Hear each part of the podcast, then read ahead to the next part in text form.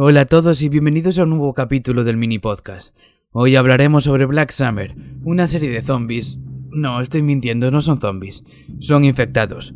Iré diciendo las diferencias entre ambos según avance la crítica. También comentar que mucha gente piensa que la serie es una precuela de Z Nation, pero está confirmado que no tiene nada que ver entre sí.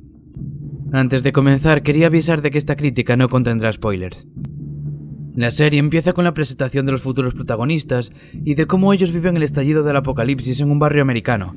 Se consigue plasmar muy bien la confusión y el nerviosismo del momento, de no saber qué hacer o cómo actuar y de todo el caos que los rodea. Aunque hay varios protagonistas y cada uno de ellos irá teniendo caminos diferentes en la historia, todo acaba girando en torno a una madre y a su hija, la cual es llevada por los militares a una zona segura, el estadio, pero por otros motivos la madre no puede ir con ella. No os esperéis que se profundicen los personajes o que les cojas cariño como quieren hacer en The Walking Dead.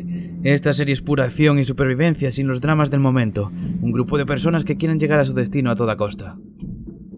Como toda serie de zombies o de terror que se precie, vas a encontrarte en algunas situaciones estúpidas que no tienen ningún sentido y que tal vez pueden hacer que te molesten bastante, pero en algunos momentos estas situaciones son necesarias para poder avanzar. Como dije antes, quiero decir las diferencias entre los zombies y los infectados de esta serie. Estos corren, saltan y parecen bastante inteligentes. Además, que en ningún momento se ve que quieren comer carne, lo que quieren es transmitir el virus y una vez hecho eso se van a buscar a otra persona todavía sin infectar. Y a pesar de que en el capítulo 4 contradicen esto diciendo que lo que quieren es comer carne, es básicamente porque los guionistas pusieron a nuestros protagonistas en una situación de mierda en la que para salir de ella deciden pasarse por el forro de los cojones todo lo dicho o visto anteriormente, y hacer que ahora los infectados sí que estén interesados en comer carne. En resumidas cuentas, la serie es una locura, es puramente acción y supervivencia, ya que lo único que se busca es contarte la historia de cómo consigue llegar hasta su destino. Y aunque tenga situaciones estúpidas, la serie merece bastante la pena.